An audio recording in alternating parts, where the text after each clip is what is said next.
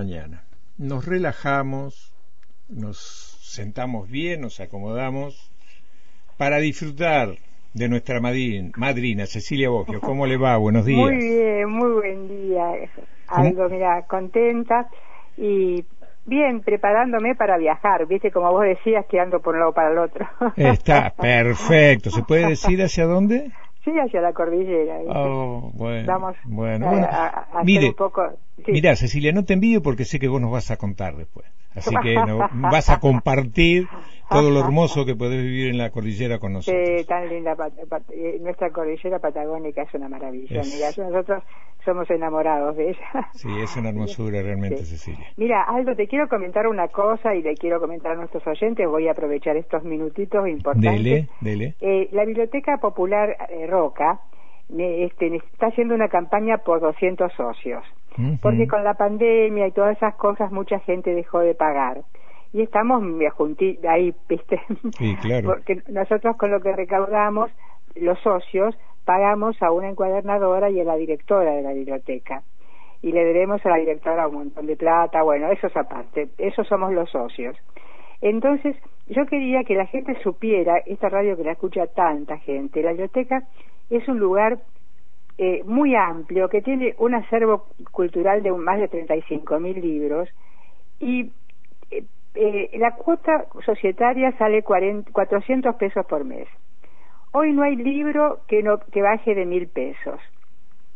Si uno es socio, y si cumplió bien el primer año, puede sacar siete, ocho libros por día. Mira lo que te estoy diciendo. Claro, por una cuota mínima. Mínima, mínima. Y, y, la biblioteca compra novedades. Con esa plata que juntamos de los socios también, compramos novedades.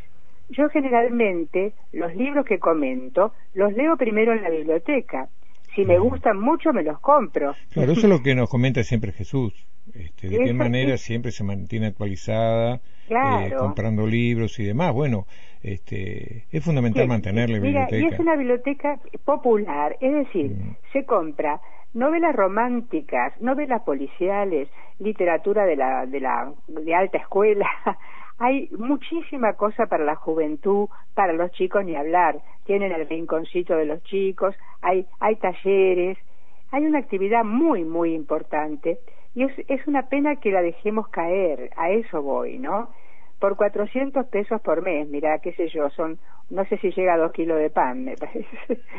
Bueno, bueno, eh, yo eh, lo que sí podemos comprometernos de Antena Libre, sin ninguna duda, apoyar esta campaña e incluso con un spot para poder repetirlo durante todo el día y que los roquenses este, tengan en cuenta esta necesidad de, de la biblioteca que es tan importante para, para los que vivimos aquí. y yo, yo porque soy lectora de biblioteca desde mi infancia, pero lo primero que hice a Roca fue anotarme en la biblioteca. Está ahí nomás, frente a la plaza. Entonces no hay colectivo que no te deje, por más lejos que viva, ¿viste? Eh, es importantísimo. bueno, te lo agradezco muchísimo. No, por favor, Cecilia, por favor. Eh, bueno, ahí te dejo con tu compañero, con Jesús. Muy bien, con Jesús, cómo no, un gusto.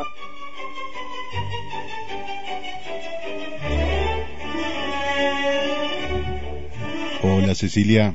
¿Cómo andamos, Jesús? Bien, contento, con ganas de escuchar eh, lo que pasó en el taller, ¿no? Con Ay, mira, fue un... Alan Poe. Alan Poe, fue un taller mágico. Te digo que es increíble cómo cada lector aporta su mirada, sus conocimientos, o, o mira, fíjate vos, una lectora declaró que era la primera vez que leía Poe y quedó maravillada y con la distancia que tenemos de este autor, que nació en 1809 y murió en 1849.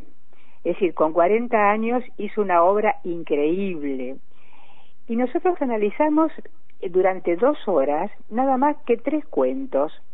Yo hice un poco la introducción y conté la vida de este hombre, un hombre que simbolizó el romanticismo en Estados Unidos, pero además fue crítico literario, poeta y el creador del cuento moderno tal como nosotros lo vemos ahora. Y como si esto fuera poco, el creador de una corriente de novela policial o policíaca, como le llaman los españoles, de la que se llama la corriente anglosajona, de la cual salió Sherlock Holmes o Agatha Christie con Poirot y Miss Maple. Así que, fíjate vos, una persona en 40 años, todo lo que pudo hacer, con una vida atormentada, terrible, porque él perdió los padres cuando tenía tres años, la madre murió tuberculosa y a poco de parir una hermana, y vivió atormentado por sus... Aparte fue criado en una casa de Virginia del Sur, eh, con plantaciones de tabaco y todo eso, y criado por eh, negras, las, las, las mami, que le contaban cuentos de aparecidos y de eh, ultratumba y todas esas cosas, ¿no? Y al mismo tiempo leyó horrores, horrores y conocía, fíjate, vamos a hablar de los cuentos, mira, nosotros analizamos el corazón del actor y su, su otro parecido que fue el gato negro. Esas dos analizamos más el, el corazón del actor. Y después analizamos la verdad sobre el caso del señor Waldemar, Valdemar, y el tercero fue la carta robada. Tres cuentitos nomás. El primero, el corazón del actor, Cortázar dice que es esos cuentos, así como las ruinas circulares de Borges o los asesinos de Hemingway, son perfectos, perfectos. Es una cosa corta, pero es, Cortázar le llama una esfera, donde cada elemento de la narración tiene que ver con la explosión final que siente el escritor y el lector. ¿Ves lo que te digo? Y ese corazón del actor que habla de un hombre que empieza a decir ustedes, la gente dice que estoy loco, yo quiero demostrar que no estoy loco, y va contando el proceso, cómo él le alquila a un viejo con el que se lleva muy bien, pero el viejo tiene un ojo que parece un ojo de buitre, medio velado. Todos creemos que era un ojo con catarata, ¿viste? Una cosa por el estilo. Y empiezan a odiar ese ojo y entonces hace un plan para asesinar al viejo para no ver más a ese ojo, a pesar de que él lo quiere al viejo. Y entonces en una semana va ideando un plan todas las noches y la última noche cuando lo, asesina el viejo se despierta. Así, pero despacito, ¿viste? Despacito y en pocas páginas. Y entonces cuando ve ese ojo, este, grita, un grito agarrador, lo mata. Bueno, al rato llega la policía porque vecinos oyeron un grito desgarrador.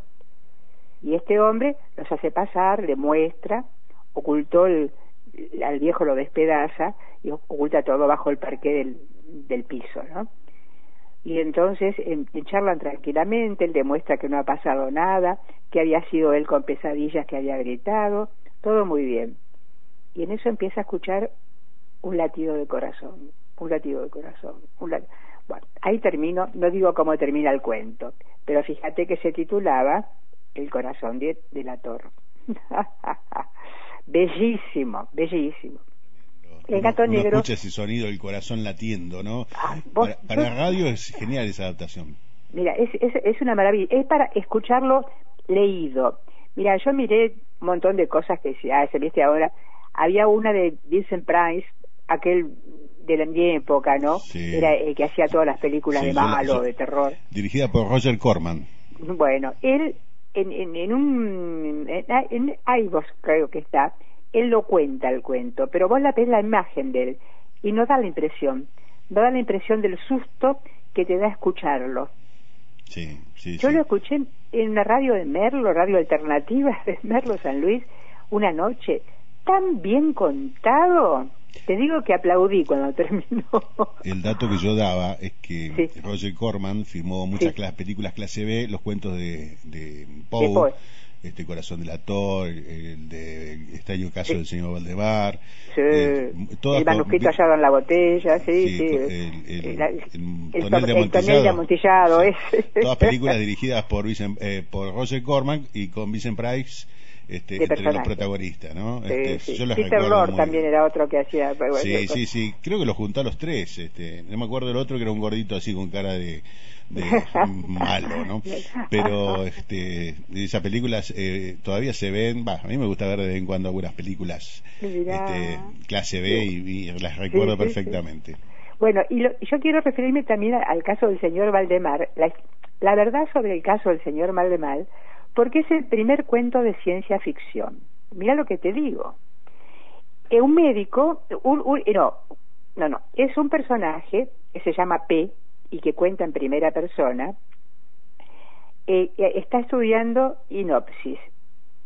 Eh, y entonces el mesmerismo era, era la, la, la, um, a ver, como el descubrimiento, eh, Mesmer es el que hizo la no hipnosis, yo siempre lo pronuncio mal, eh, la hipnosis. Y entonces él está probando con mucha gente, a algunos le da resultado, a otros no, pero piensa, ¿qué pasa si uno hipnotiza a un moribundo? Y empieza a pensar quién puede prestarse a ese, a ese experimento y se acuerda de un amigo suyo que está tuberculoso y que no le queda mucho tiempo de vida. Entonces él le comenta y el amigo le dice que sí, que le interesa ser el chanchito de India, llamémoslo. De hecho, lo llama un día y le dice, me dijeron que me muero, los médicos me dijeron que muero pasado mañana. Entonces él, el día que piensa que va a morir, lo va a visitar, pero se lleva dos médicos y dos enfermeros de testigos y, van anotando todo, todo lo que sucede, es decir, un método experimental. Y así logra hipnotizarlo y ya como parece que está todavía hipnotizado, pero se pone rígido, cada vez rígido.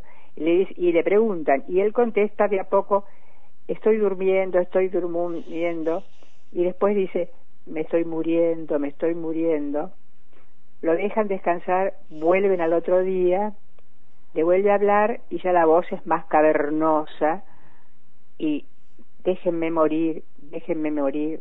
Bueno, la hago corta. El hecho es que pasan siete meses y que todavía está ahí, duro, hay, hay un mínimo de respiración, mínimo, mínimo, y entonces deciden despertarlo hace los pases y dice, estoy muerto, con una voz, pero la lengua se va, se abre la boca, la lengua sale grosa, este, los ojos van cayéndose y de golpe, ya totalmente despierto, el cuerpo se derrite en una gelatina monstruosa. es un cuento de terror, pero todo eso está anotado, ciencia ficción. Por supuesto que los cuentos de Poe influyeron en Ray Bradbury, en Lovecraft, por supuesto, y en todo eh, eh, ese mundo. Y yo encontré en biblioteca, fíjate, en la biblioteca popular, una edición de se llama Cuentos de intriga y de terror de Poe, de un diario crónica, mira vos. Y el prólogo, ¿sabés quién lo escribe? Baudelaire. Baudelaire. Porque Baudelaire es el que lo leyó, lo tradujo al francés y Poe creó toda una a ver los los los simbolistas Mallarmé Rimbaud fueron eh, influidos por Poe porque era un excelente poeta era un excelente poeta. Además los magazines europeos o las revistas literarias llamémoslo así Poe las como crítico las hizo vender cualquier cantidad de ejemplares en Estados Unidos. Y entonces los magazines eh, europeos se enriquecieron con esas críticas de Poe y conocieron un montón de escritores norteamericanos que no conocían. Bueno, y después lo que siguió, el surrealismo y todos ellos, abrevar en, en Poe, tanto para los cuentos como para las poesías. Te digo, increíble. Y finalmente la carta robada, donde el narrador es un testigo, un amigo de Dupin, que es el, investigador. Y la policía que viene, esa carta que se robó, que saben que la tiene un ministro que se llama D, se piensa que es Dantón, y eh, la robó del Palacio Real y que compromete a mucha gente. Entonces hay que recuperarla por lo que sea. Y este prefecto usa unos métodos de investigación que tiene él, que son perfectos para el cuarto cerrado. Todo siempre se realiza en cuartos cerrados, tanto la verdad del caso Valdemar como el corazón del actor, ¿no? Y acá también. Entonces viene a verlo a Dupin para que a ver si puede averiguar algo porque no hay y entonces Dupin le dice haga de nuevo la investigación pero con microscopios con eh, levantan las, alfombras miran todo todo lo que se puede ver en una casa no encuentran nada lo viene a ver nuevamente y le dice pero yo le ofrezco una recompensa de cincuenta mil francos a quien la encuentre. Dice, si usted me firma un cheque que dice este, mi nombre o un cheque en blanco y que dice cincuenta mil francos, yo le entrego la carta, le dice Dupin. Bueno, Cecilia, ya nos estamos quedando sin tiempo y aprovechamos para... Te digo, ahí está, la novela anglosajona, policial.